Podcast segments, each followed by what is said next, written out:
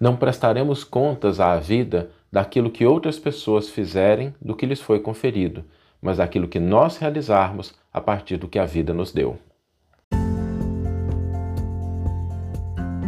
Você está ouvindo o podcast O Evangelho por Emmanuel, um podcast dedicado à interpretação e ao estudo da Boa Nova de Jesus através da contribuição do benfeitor Emmanuel.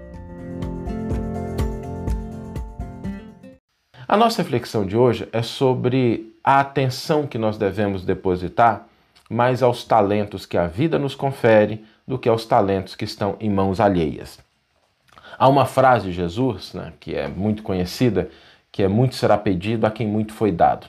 Existem dois aspectos nessa frase que eu gostaria de destacar hoje na nossa reflexão. O primeiro deles é quando a gente apenas capta o, o que pode equivocadamente ser interpretado como peso da frase. Muito será pedido a quem muito foi dado, como se fosse um peso muito grande, mas a gente esquece que, embora a gente pronuncie a frase assim, muito será pedido a quem muito foi dado, né, a primeira coisa que acontece é a quem muito foi dado. Então, primeiro Deus concede, primeiro Deus disponibiliza, primeiro Deus oferta e depois né, espera-se alguma coisa. Porque é lei da natureza que primeiro você semeie, cuide da planta para depois colher os frutos. E o Criador procede da mesma forma. Primeiro ele faz um investimento nos seus filhos, nas criaturas, para depois esperar que eles deem frutos de multiplicação, de paz, de harmonia, de fraternidade. Esse é um ponto, então assim, a gente não deve ler essa frase como sendo uma frase que remete a um peso, mas sim à alegria daquele que recebeu alguma coisa que, que em função disso pode exatamente ofertar algo, multiplicar. Mas quando a gente pensa nesse algo que possuímos, é muito fácil a gente avaliar aquilo que as outras pessoas possuem. Né? As outras pessoas que podem possuir, às vezes, de recursos financeiros, patrimoniais, de relações, de inteligência, de notoriedade. E a gente olha para as coisas que as outras pessoas possuem e, às vezes, a gente fica assim, ah, mas fulano podia fazer desse jeito, ciclano podia fazer mais. Não, ciclano não tá fazendo, outra pessoa não está fazendo direito, devia fazer dessa forma. E a gente se arvora em buscar imprimir no outro a responsabilidade de agir da maneira como nós achamos que está correto. E existem dois problemas nessa atitude. O primeiro problema é que nem sempre a gente conhece a integralidade, a totalidade do que o outro é, e às vezes a gente pode fazer um julgamento equivocado. Mas o segundo e maior problema é porque quando a gente gasta tempo pensando no que, que o outro poderia, deveria fazer, a gente desfoca a nossa atenção daquilo que nós temos e que nós podemos fazer. A gente começa a desqualificar aquilo que a gente possui. A gente começa a não enxergar para os talentos, para os recursos que a providência divina colocou nas nossas mãos.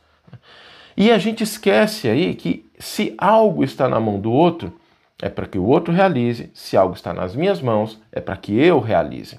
E às vezes a gente se preocupa mais com o que o outro está fazendo do que com o que nós estamos fazendo dos talentos que a vida nos conferiu.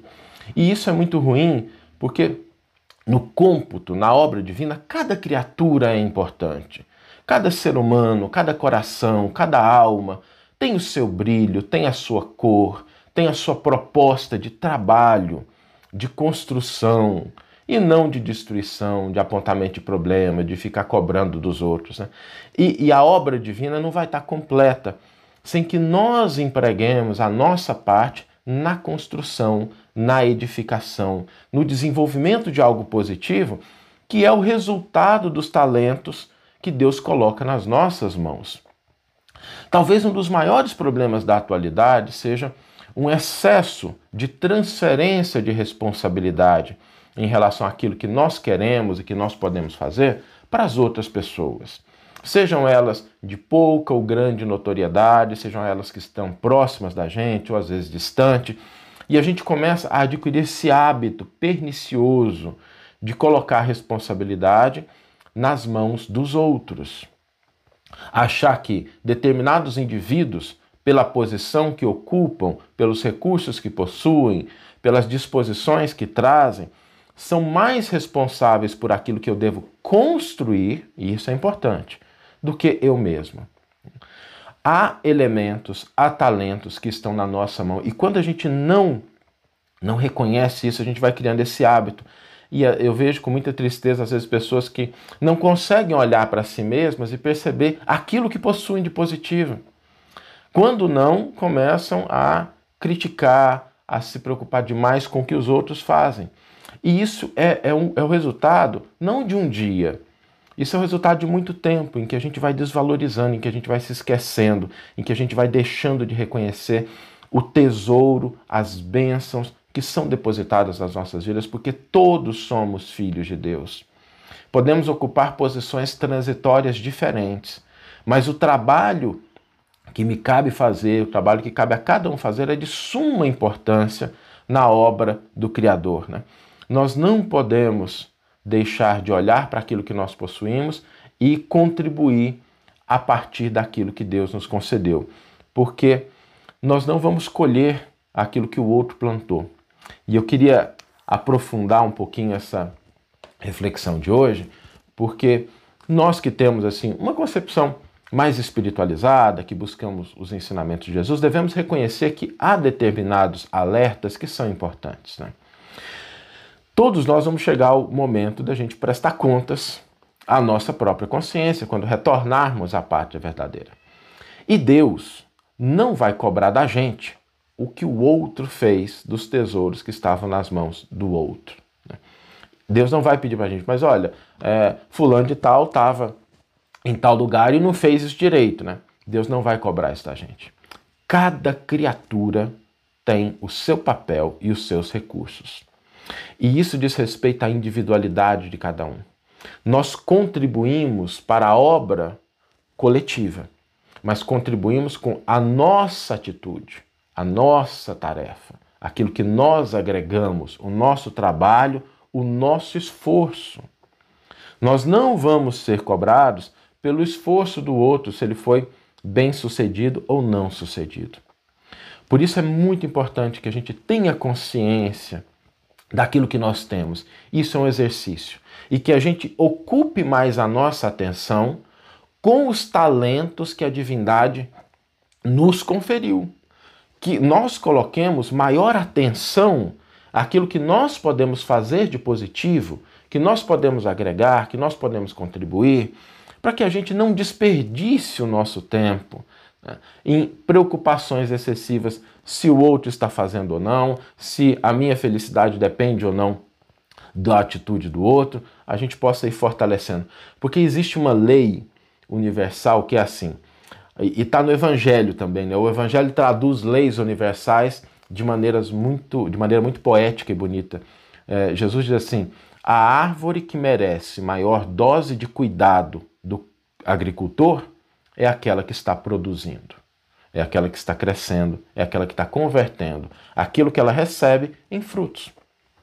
Então, se a gente tem essa disposição de estar contribuindo, às vezes não vai ser de maneira perfeita, mas é um hábito que a gente vai adquirindo, que a gente vai fortalecendo. Contribuir, trabalhar, se esforçar, na medida das nossas possibilidades, olhando primeiramente, prestando mais atenção àquilo que a vida me ofereceu do que aquilo que as outras pessoas poderiam ou não estar fazendo. Vamos ler agora a íntegra do versículo e do comentário de Emmanuel que inspiraram a nossa reflexão de hoje. O versículo está no Evangelho de Lucas, capítulo 12, versículo 48, e nos diz: Aquele, porém, que não soube e fez coisas dignas de açoite será açoitado poucas vezes.